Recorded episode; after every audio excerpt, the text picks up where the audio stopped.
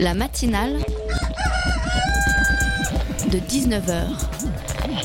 Et bah, c'est une émission qui parle de société, de politique, euh, Culture alternative. On va aussi parler de sport, euh, de gens dans la rue. et l'actualité en règle générale. On va peut-être parler des corbeilles à linge pas en osier d'Auvergne. voilà, il y aura, il y aura des invités. Sociologues, des invités chercheurs. Les invités ne diront que des choses intelligentes. Ça va peut-être s'étriper un peu de temps en temps, mais La matinale de 19h, du lundi au jeudi jusqu'à 20h sur Radio Campus Paris. Tous les soirs sur cette antenne, j'entends des membres de la rédaction s'indigner contre Trump, le Brexit, le paquet de cigarettes neutres, les gens qui ne votent pas, les gens qui votent, le sexisme, le racisme, la guerre en Syrie, le Front National, la publicité, ce cannabis qu'on n'a toujours pas légalisé, les gens de gauche qui ne sont pas à gauche et les gens de droite qui glissent de plus en plus vers la droite. On s'indigne, on s'offusque, on tape du poing sur la table, on accuse, on crie, on proteste, on n'en revient pas, on n'en peut plus, on le dit haut et fort. On s'engage, on milite, on fait de la politique. Et voilà que je m'interroge, peut-on s'engager sans s'indigner? Si, plutôt que de penser à tout ce qui ne va pas dans le monde, on prenait une minute, rien qu'une, pour penser à ce pourquoi on peut être reconnaissant. Une belle soirée après la journée de travail, un verre entre amis, les Suédois qui se moquent de Donald Trump, les pandas, oui oui, les pandas, ce modirum qui nous a enfin lâchés, cette radio qui ronronne, réglée sur le 93.9. Peut-être qu'en étant plus consciente de ce que j'ai, j'ai plus de place pour être à l'écoute des autres et, à mon échelle, ne pas créer encore de nouvelles raisons de s'indigner. En bon français, vous me direz non, laissez-moi mon pessimisme. Et vous aurez raison, au diable les éditos. La matinale de 19h, le magazine de Radio Campus Paris. Allez, top départ pour la matinale. On est ensemble pour une heure sur le 93.9 et sur radiocampusparis.org. En première partie d'émission, on essaye de comprendre les mécanismes de domination à l'œuvre dans les viol- violences policières. Emmanuel Morera de Radio Grenouille a interrogé Éric Fassin, professeur de sciences politiques à l'université Paris 8. Nous vous diffuserons leur entretien. En deuxième partie, focus sur un lieu pour les Parisiens qui veulent adopter de nouvelles démarches pour soi, les autres et leur environnement. C'est dans le 19e arrondissement en face du bassin de la Villette et ça s'appelle Maria Canal. Bonjour Eric Fassin.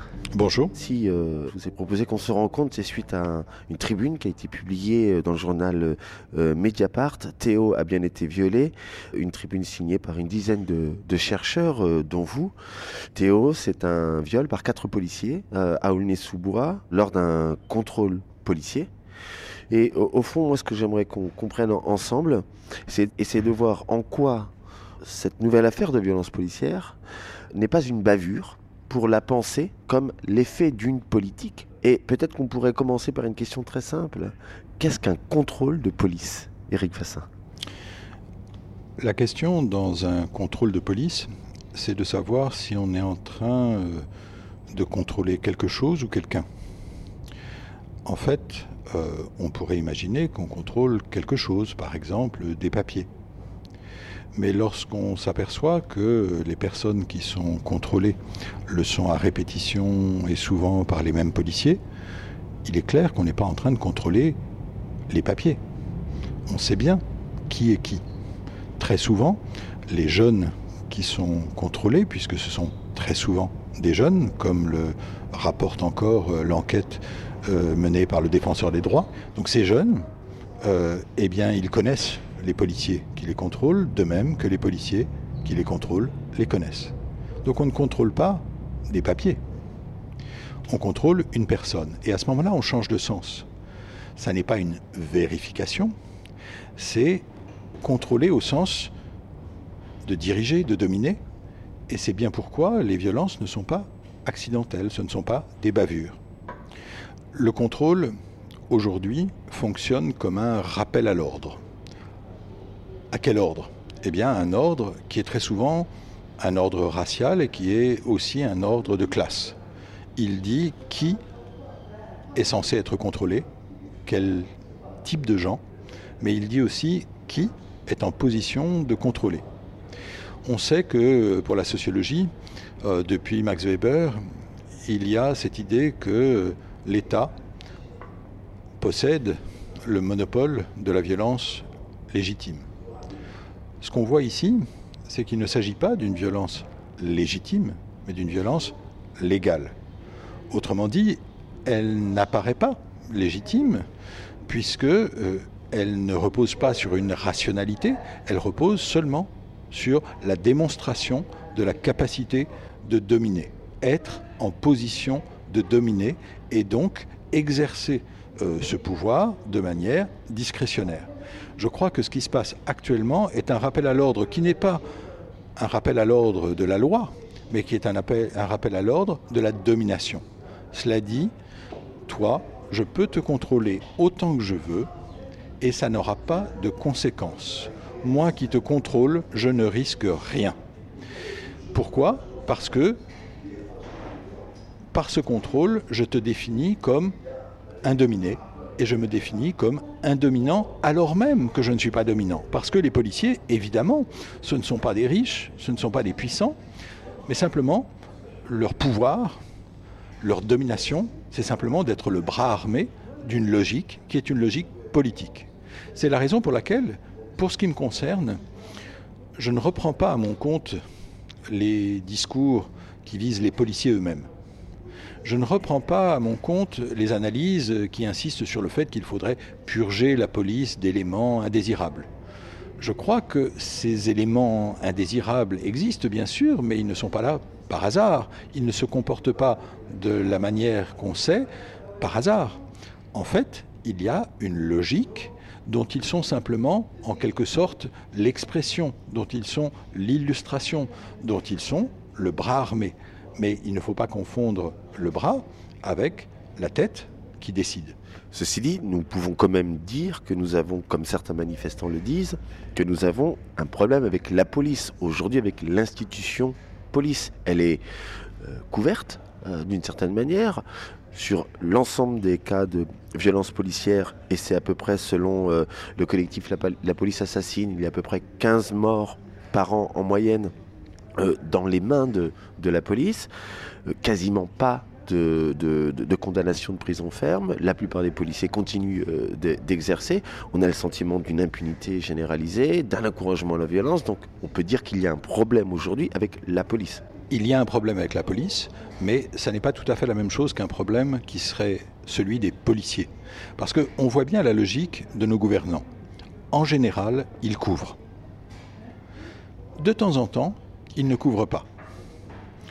Dans les deux cas, c'est une manière de considérer qu'il y a des bavures, des dérapages, donc des problèmes liés aux individus, et que, en un sens, la politique qui est menée ne serait pas la cause, elle serait au contraire le remède je crois qu'il faut changer entièrement de perspective. Les politiques qui sont menées aujourd'hui sont la cause de ce qu'on voit apparaître à travers ce que certains appellent des faits divers, mais qui sont des faits de société et surtout qui sont des faits politiques.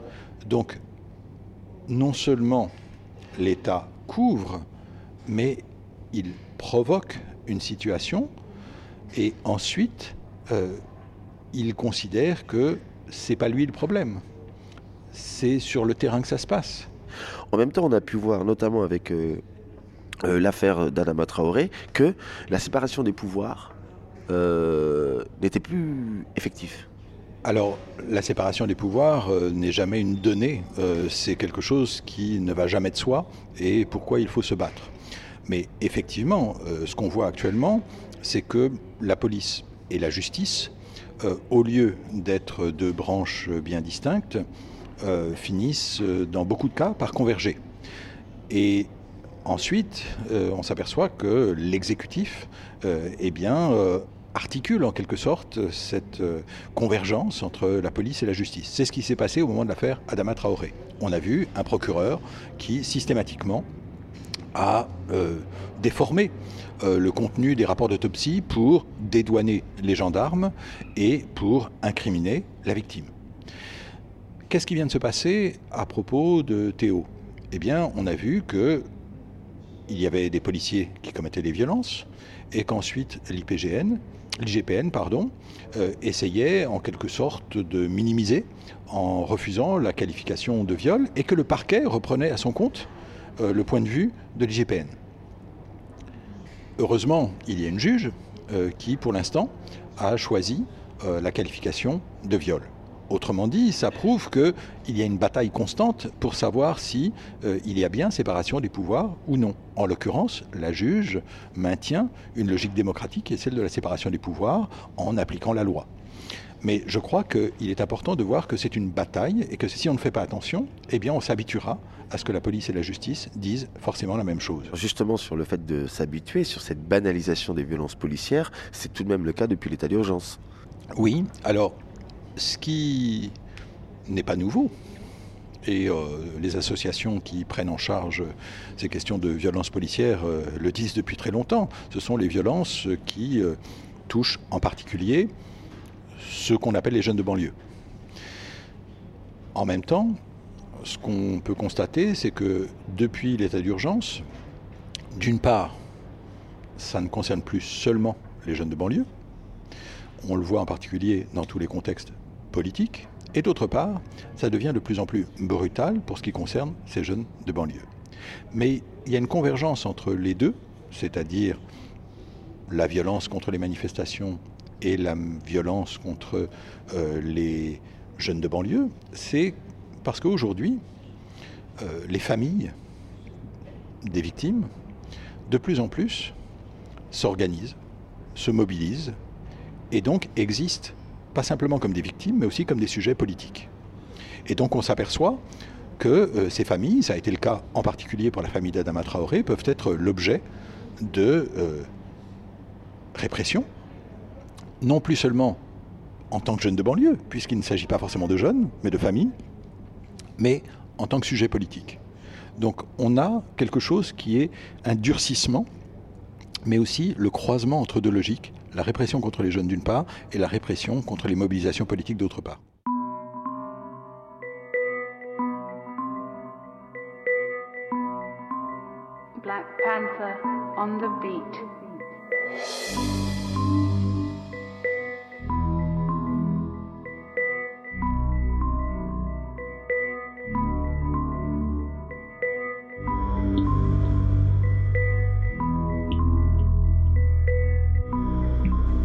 17 juin 2007, Lamine Dieng, mort dans un fourgon de police à Paris. 9 mai 2008, Abdelhakim Hajimi, mort par étouffement à Grasse après avoir été maîtrisé par les policiers lors de son arrestation. 27 septembre 2009, Hakim Djelassi, mort au cours d'un transport dans un fourgon de police. 12 novembre 2009, Mohamed Boukrourou, mort dans un fourgon de police. 21 avril 2012, Amin Bentounsi, mort d'une balle dans le dos. «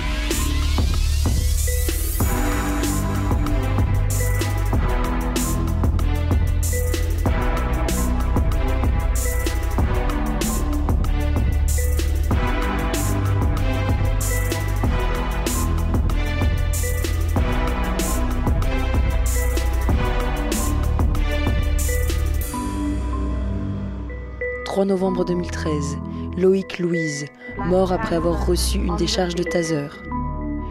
2 novembre 2014, Rémi Fraisse, mort après avoir reçu une grenade de la gendarmerie. Nuit du 5 au 6 mars 2015, Amadou Koumé, mort dans un commissariat du 10e arrondissement à Paris. 28 avril 2016, Pierre Caillet, mort dans un commissariat de Seine-Saint-Denis. 19 juillet 2016, Adama Traoré, mort à la gendarmerie de Persan à la suite de son interpellation. Etc. Etc.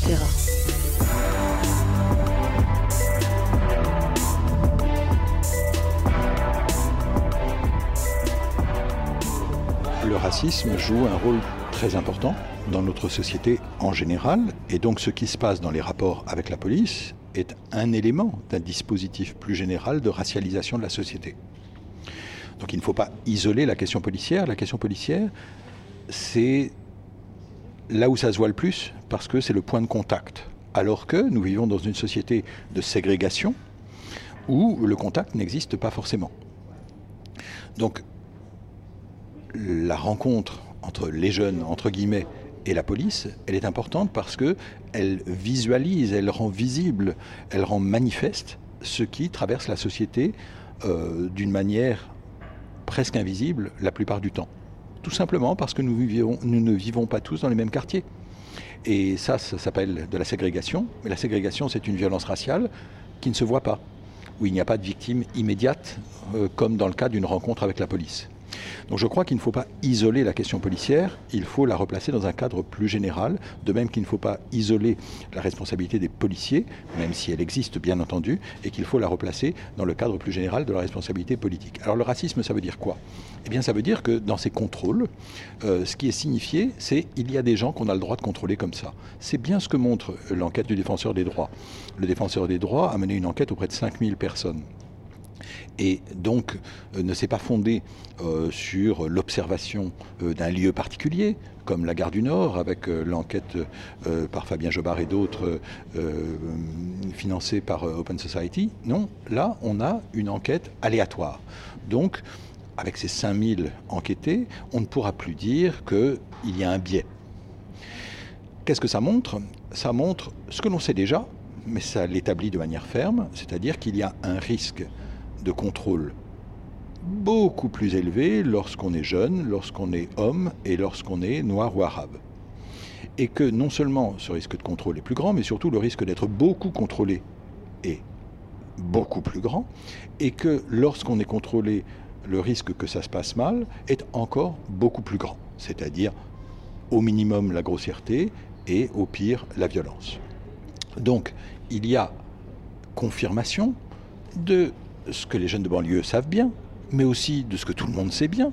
La plupart des gens en France ne sont pas mécontents de leur police puisqu'ils n'ont jamais cette expérience. En revanche, certains d'entre nous ont cette expérience tous les jours. Ça crée une vie différente. Nous n'avons pas tous la même vie.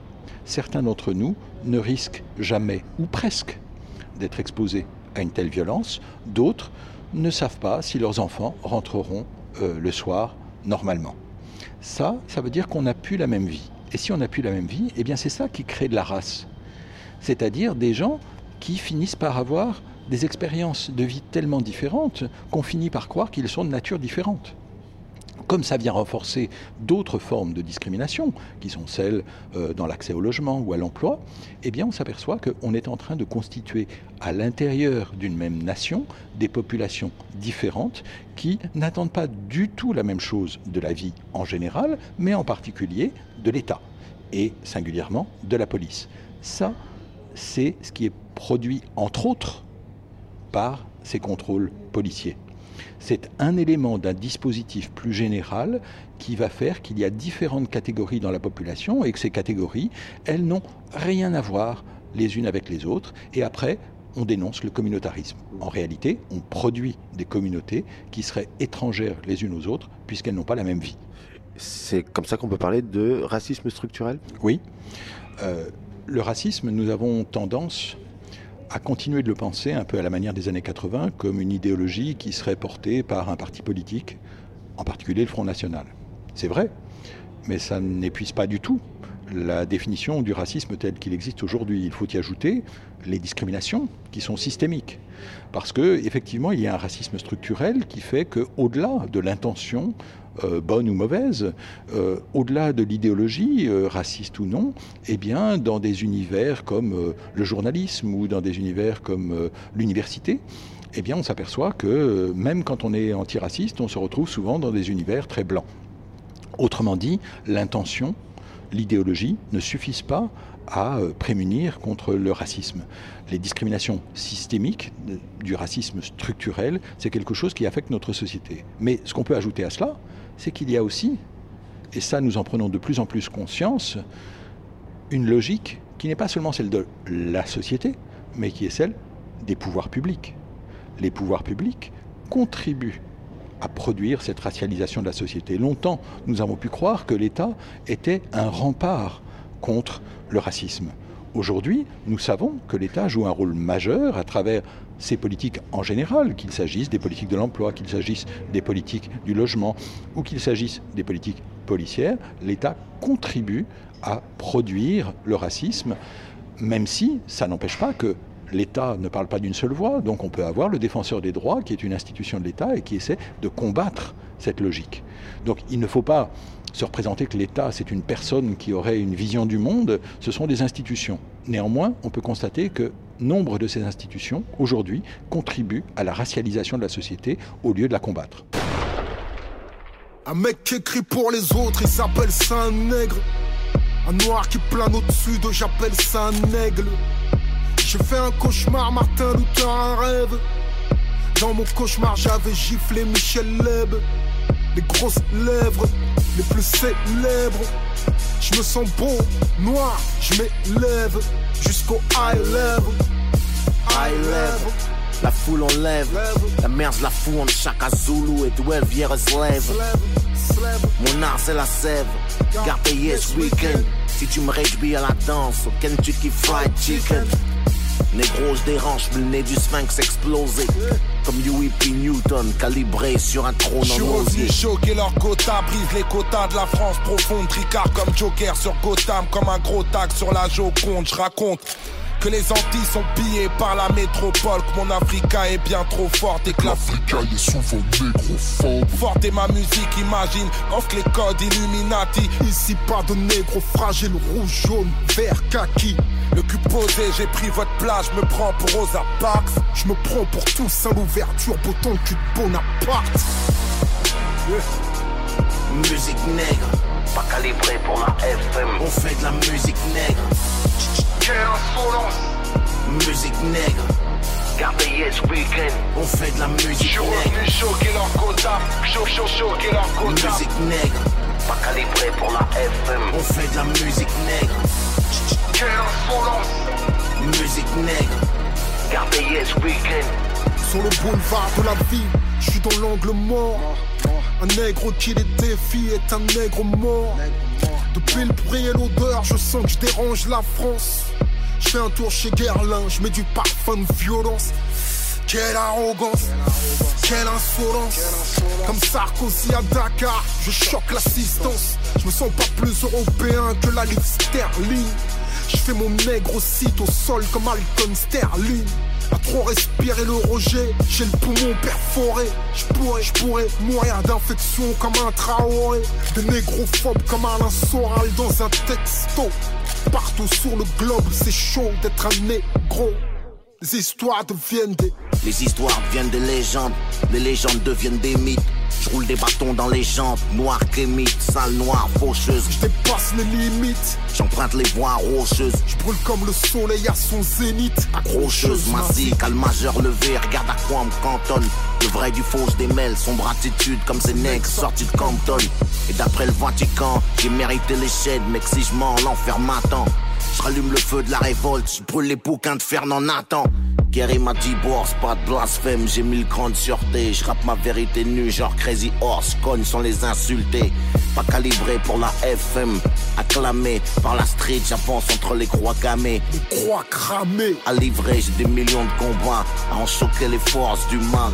D'en bas, c'est nous la France, négro, comme Alexandre Dumas. Puis la primaire, leur crâne encaisse pas le Son du tam-tam. Musique nègre égorge le rossignol, le gueule en prime time. Musique nègre, pas calibré pour la FM. On fait de la musique nègre. Quelle insolence, Musique nègre, gardez yes weekend. On fait de la je musique suis nègre. revenu choquer leur quota, chaud, chaud, leur quota. Musique nègre, pas calibré pour la FM. On fait de la musique nègre. Quelle insolence, Musique nègre, gardez yes weekend. On fait de la musique nègre. Musique négrière pour un feat. Là, c'est Kerry James qui m'invite. Secteur A, tout simplement noir. Ménage à trois et mafia qu'un free. Je serai dernier s'il n'en reste qu'un. J'ai croisé des regards mesquins. Controversés dans mes versets. Comme un concert de Black M à Verdun. Puisqu'on nous critique dans nos combats. Ma négritude dans le coma. Votre presse a bien fait semblant quand Laurent Blanc parlait de quota. Nabangaka li susute. Ngana bangaka butute. Ngana bangaka kakanzambe. Ngana bangaka mutute. Nègre la caille, c'est ça, M'a prêté là, yo péré. Les musiques, nous, yo pas aimé. Coulé, nous, yo dénigré. West Indies, négro radical. Haïti, royaume d'Africa. Qui va défendre tous nos écrits? C'est ni le cran, ni même la licra. Prime. Musique nègre, pas calibré pour la FM. On fait de la musique nègre. Quelle insolence! Musique nègre. Yes weekend. On fait de la musique nègre. choquer leur quota. Chaud, chaud, choquer leur quota. Musique nègre. Pas calibré pour la FM. On fait de la musique nègre. Quelle insolence! Musique nègre. Gardez yes weekend. On fait de la musique nègre.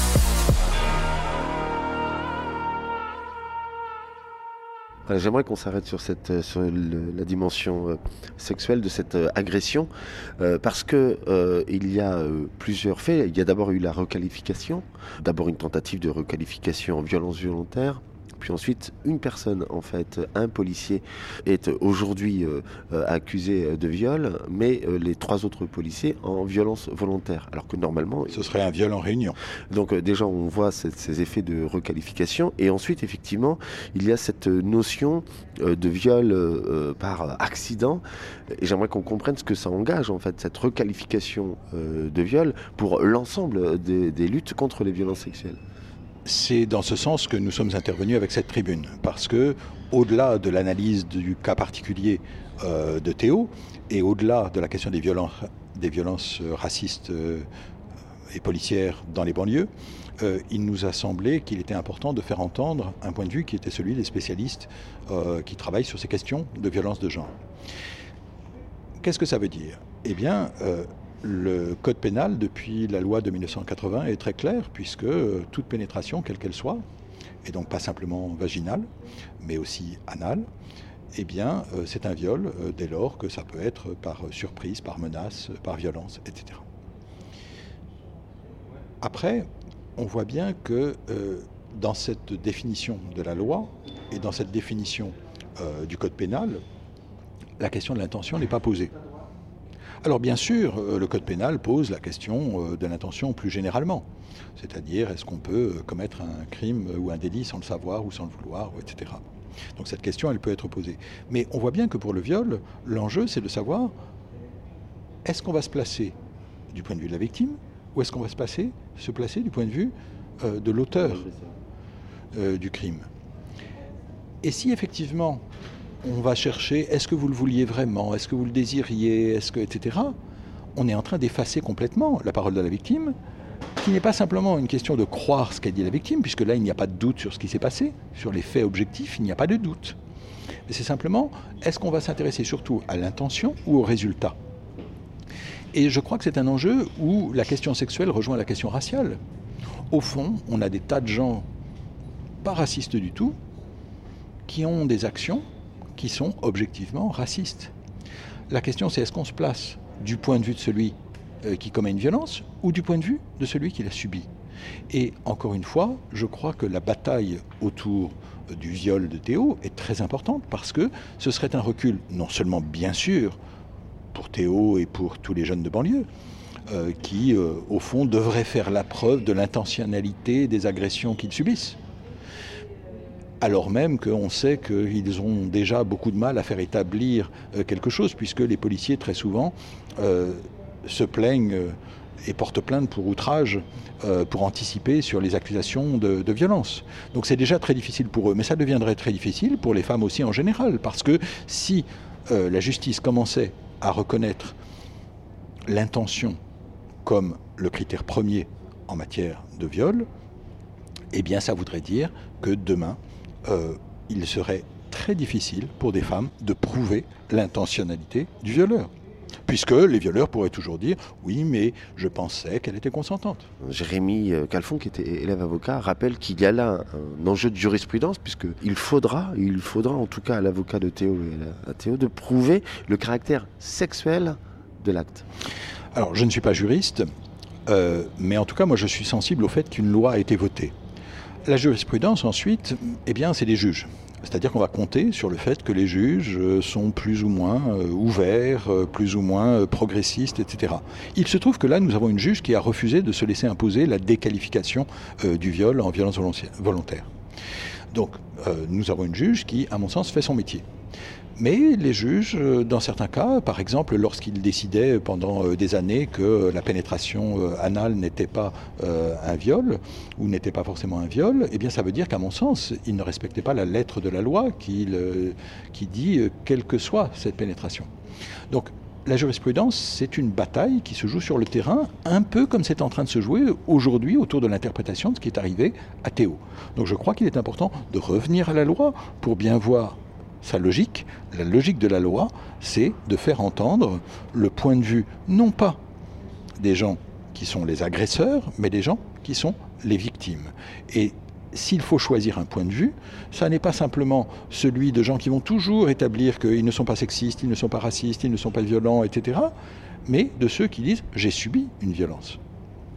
Je crois donc que pour les femmes en général, et bien sûr euh, pour euh, toutes celles et tous ceux qui sont exposés à des violences euh, sexuelles, puisque ça peut concerner aussi les hommes, il est très important de ne pas se placer du point de vue de l'agresseur, il est très important de se placer du point de vue de la plaignante. Non pas en croyant tout ce que disent les personnes, mais en prenant en compte le fait que le consentement, eh bien, ça suppose de s'intéresser à la personne qui est la victime. Et si on se place euh, du point de vue euh, des victimes de violences policières, si on se place euh, du point de vue des habitants des banlieues, on comprend la révolte aujourd'hui.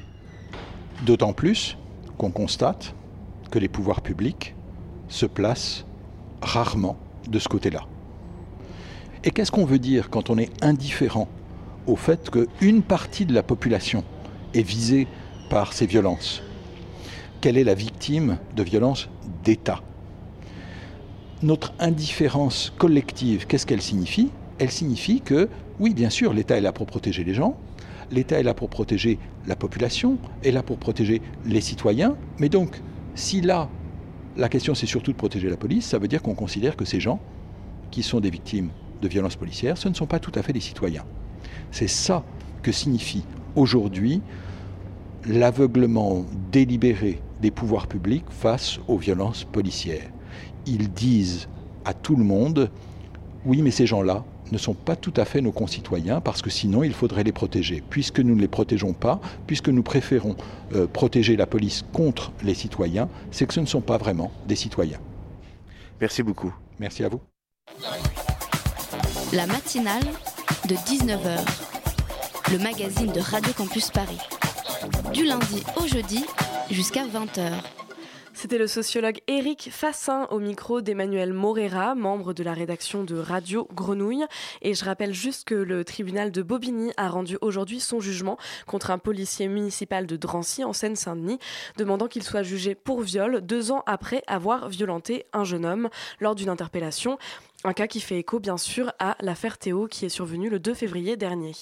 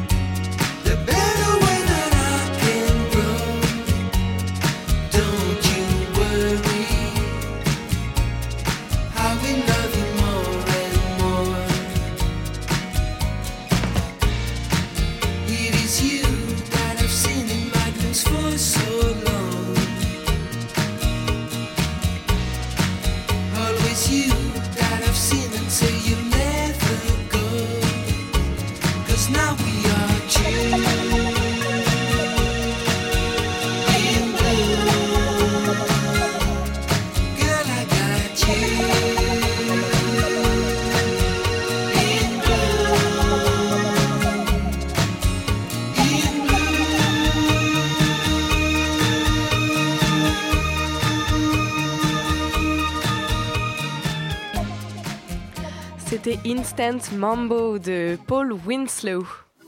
La matinale de 19h, le magazine de Radio Campus Paris. Et maintenant, direction le 19e arrondissement de Paris, où les 600 mètres carrés d'une ancienne ANPE ont été réaménagés pour accueillir une école Montessori et le siège social de l'association Les Colibris. Un lieu pour faire résonner les pratiques alternatives autour du mieux vivre. Et pour en parler ce soir, on reçoit Sarah Dubois, responsable de Maria Canal. Bonsoir Sarah. Bonsoir. Et puis avec moi également en studio pour mener cette interview, Nino de la rédaction de Radio Campus Paris. Bonsoir. Bonsoir. Alors, euh, en quelques mots, euh, Sarah, est-ce que vous pourriez nous expliquer un petit peu le concept de ce lieu, Maria Canal? Oui. Euh, du coup, Maria Canal, en fait, c'est un peu le prolongement de ce qu'il y a dans les locaux qu'on partage avec les colibris et l'école et qui était la volonté de faire résonner un peu sur son territoire toutes les démarches nouvelles et alternatives autour du mieux vivre et comment on peut essayer aujourd'hui de, avec soi-même, avec les autres et son environnement, être un peu plus en phase. Euh, et, travailler sur des, pratiques qu'on considère euh, comme porteuses d'un avenir euh, plutôt positif en fait.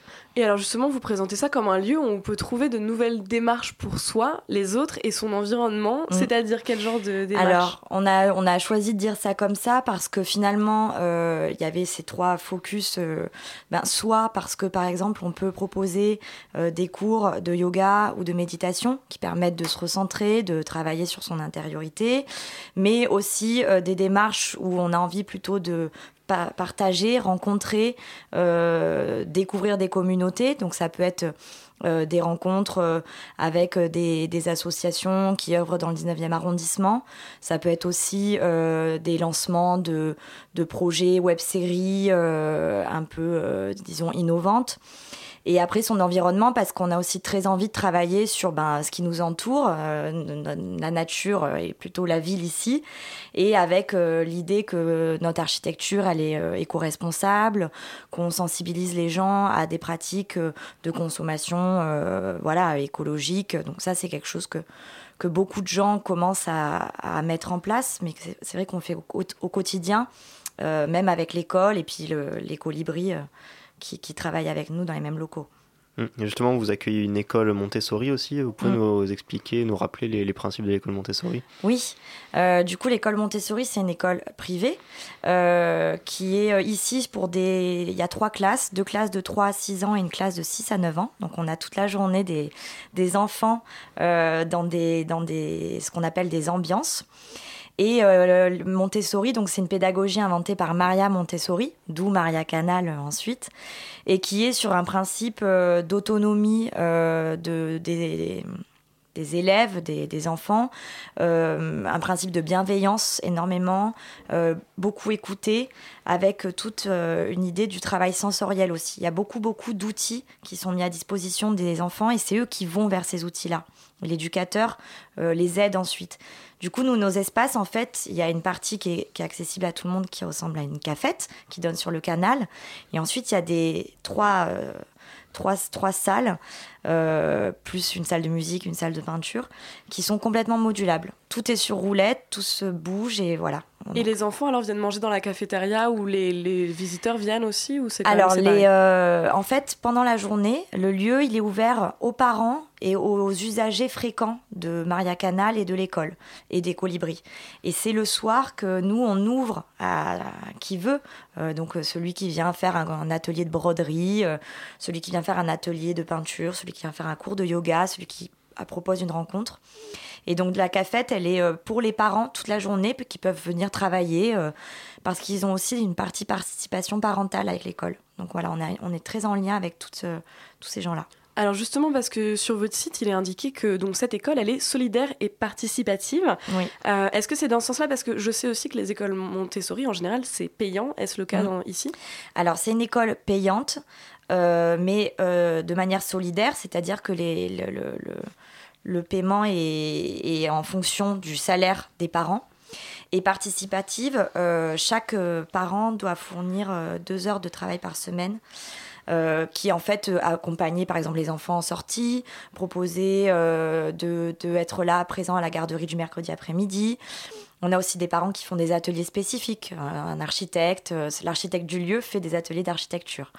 Et c'est comme pour un marché en fait coopératif. Le fait qu'il y ait une participation parentale, ça permet aussi de diminuer les coûts d'une école qui est normalement pas très accessible. Voilà. Et vous vous êtes donné euh, un certain nombre de missions à Maria Canal, mm. parmi lesquelles euh, donner des espaces aux pratiques nouvelles, alternatives, encourager la création d'une communauté locale durable et humaniste, transmettre des valeurs de partage, de collaboration, euh, favoriser les actions bienveillantes envers les générations futures. On, sent la volonté de faire vivre une communauté un peu. Est-ce mm. qu'il y avait un, un, réel besoin dans le quartier là où vous êtes implanté? Je pense que dans ce quartier-là, il y a déjà énormément d'acteurs. Il y a un tissu associatif qui est hyper important. Euh, notamment pour les, d'ailleurs les enfants. Euh, à côté, on a une euh, crèche participative, on a le café Zoïde, enfin, on a vraiment beaucoup d'acteurs. Mais ouais, je, pense que de toute façon, toute initiative qui va dans ce sens-là, dans tous les cas, elle est, elle est positive et elle peut être supplémentaire à d'autres choses qui existent. Mmh. Et puis, c'était aussi se dire que à notre échelle, voilà, on pouvait peut-être apporter quelque chose de nouveau et dans un lieu qui est quand même vraiment pour le coup très hybride et assez singulier parce que c'est vrai que on a une, une, entrée sur le canal, on a une entrée sur un immeuble avec un jardin, on a euh, quand même cinq, cinq espaces en tout. Le fait que ça soit modulable, il y, y, a quelque chose quand même de particulier et, qui est intéressant, je pense. Hum.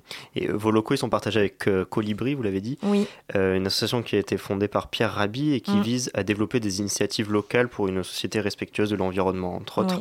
Est-ce que vous partagez vous aussi cette ambition de changer un peu le monde par euh, les activités euh, locales que vous proposez ben, en fait, euh, les, colibris, c'est un peu chacun, chacun sa part, chacun amène un peu ce qu'il ce qui peut donner et proposer pour une société plus humaniste. Et nous, quelque part, c'est ce qu'on veut faire. Maria Canal, on est peut-être ce petit colibri qui fait sa part dans ce qui touche au mieux-être, au mieux vivre ensemble. On peut peut-être rappeler, pour les auditeurs qui ne connaîtraient pas justement la légende du colibri? Alors, euh, la légende du colibri, c'est euh, un feu de forêt. Euh, et en fait, le feu est éteint parce que chaque colibri apporte une petite dose d'eau microscopique, mais qui finalement arrive à éteindre le feu. Voilà, je ne suis pas aussi bonne que les gens de colibri pour en parler, mais bon, on se voit souvent quand même.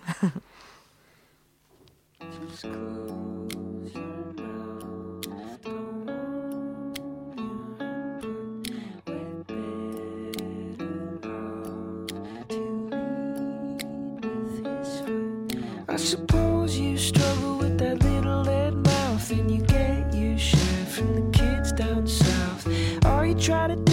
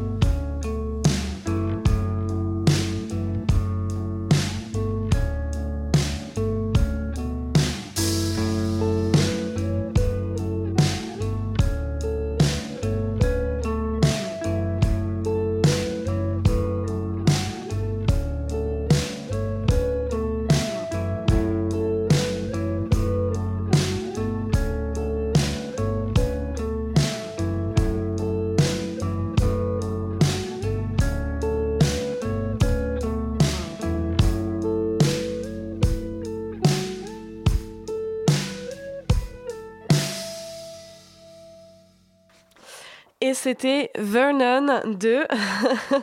Je vais vous trouver le nom du groupe tout de suite. Eh bien, c'était The Trouble with Templeton. Voilà, on le sait, on est mieux. La matinale de 19h, le magazine de Radio Campus Paris. Alors, on est avec Sarah Dubois, responsable euh, du lieu euh, Maria Canal, qui vient de se créer euh, dans le 19e en face du bassin de la Villette.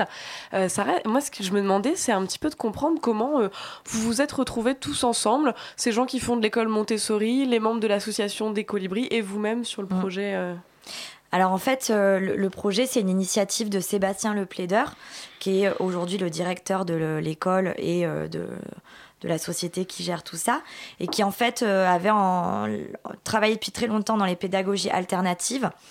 Euh, et qui a souhaité ouvrir, ouvrir une école Montessori et les lieux qu'il a trouvés qui sont un peu idylliques j'avoue euh, ont permis de, de, de, créer un lien qui avait déjà avec les colibris de leur proposer d'avoir leur siège social ici et en fait la volonté de ce, cette personne de Sébastien était de faire que le lieu continue à vivre quand il n'y a plus école. Et qu'en fait, des périodes énormes, c'est quand même le soir, le week-end, toutes les vacances scolaires, et qu'on puisse faire perdurer tous ces, euh, toutes ces démarches-là euh, qui sont finalement entreprises la journée avec ces, enfants dans l'éducation, euh, sur des choses plus événementielles, plus participatives, et aussi avec une idée d'explorer finalement. Et donc moi, je suis arrivée en tant que euh, ben, responsable euh, en novembre. Les, travaux étaient terminés l'été, l'école a ouvert en septembre et Maria Canal a, a pris le, le, le, pas en, janvier, comme ça en proposant les premières activités, les premiers événements. Voilà. Et alors concrètement, si on veut venir à Maria Canal, qu'est-ce qu'on peut faire? Il faut s'inscrire à l'année pour des activités ou c'est euh, Alors il y a beaucoup de, il y, y, a plusieurs formats. En tous les cas, c'est un format qui est plutôt sur le, des cours, des stages, des ateliers d'un côté, donc de la pratique un peu régulière, et des événements et des rencontres de l'autre.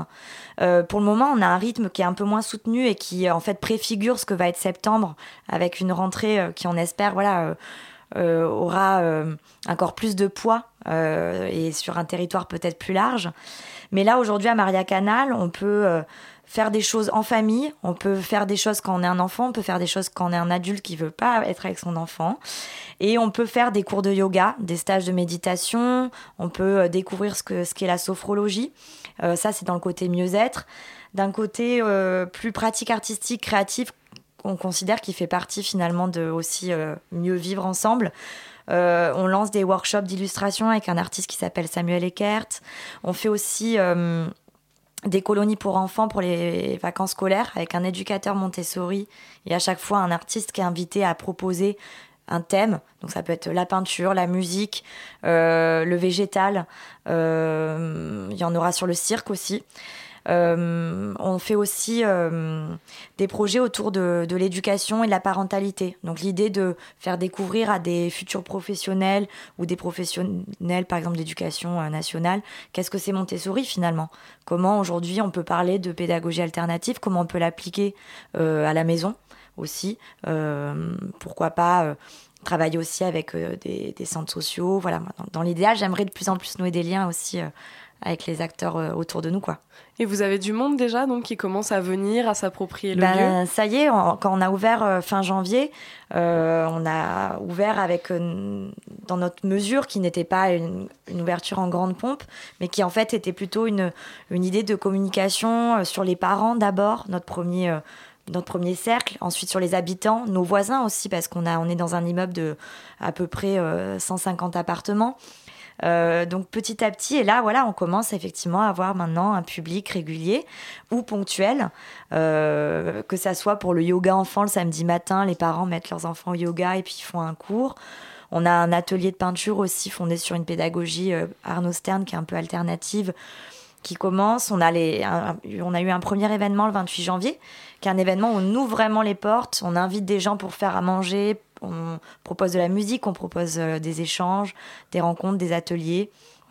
Voilà. Et euh, tout à l'heure, on parlait de cette idée de, intention de vouloir faire vivre un peu une communauté à Maria Canal. Est-ce que vous avez l'impression déjà avec les gens qui viennent qu'il y a, que c'est pas juste on vient pour son activité et puis après on rentre chez soi quand, il y a quand même on participe à un projet Ben, collectif, une espèce d'identité qui commence à se créer comme ça? J'ai l'impression qu'on a la chance parce que même si on propose des activités qui sont bon, la majorité du temps payantes et qui peuvent être sur un côté très clientéliste, finalement le fait qu'on soit une école euh, qu'on soit ancré dans un quartier où il y a une grosse vie de quartier. Pour le coup, le 19e arrondissement, euh, c'est assez bien pour ça. Le canal aussi fait que finalement, les gens, on les, on les revoit souvent. Ouais. Et on les revoit souvent sur d'autres choses. Et parce qu'aussi, parfois, ils sont eux-mêmes acteurs et ils ont envie de proposer des choses. Donc, une personne qui est venue pour euh, amener son enfant à l'atelier gouache qu'elle a découvert en regardant un documentaire, et eh bien finalement va me dire mais moi j'aimerais bien en fait euh, proposer euh, une conférence sur la, la, récupération des aliments, l'anti-gaspi, etc. Donc ça, c'est assez intéressant. Alors justement, parce que vous parlez beaucoup de lien social et c'est quelque chose qui questionne beaucoup aujourd'hui, notamment dans l'actualité. Est-ce qu'il y a une petite dimension politique là-dedans? Ben, je, je... En tous les cas, on ne on l'affirme pas de cette manière, mais je pense que clairement, notre équipe, euh, qui, est une toute petite équipe, hein, euh, et, mais aussi les éducateurs de l'école et euh, tout ça, on est tous quand même des gens engagés personnellement pour avoir une société qu'on souhaite un peu meilleure. Et après, nous, on, essaie là de commencer à trouver des créneaux pour permettre à des, de défendre des actions.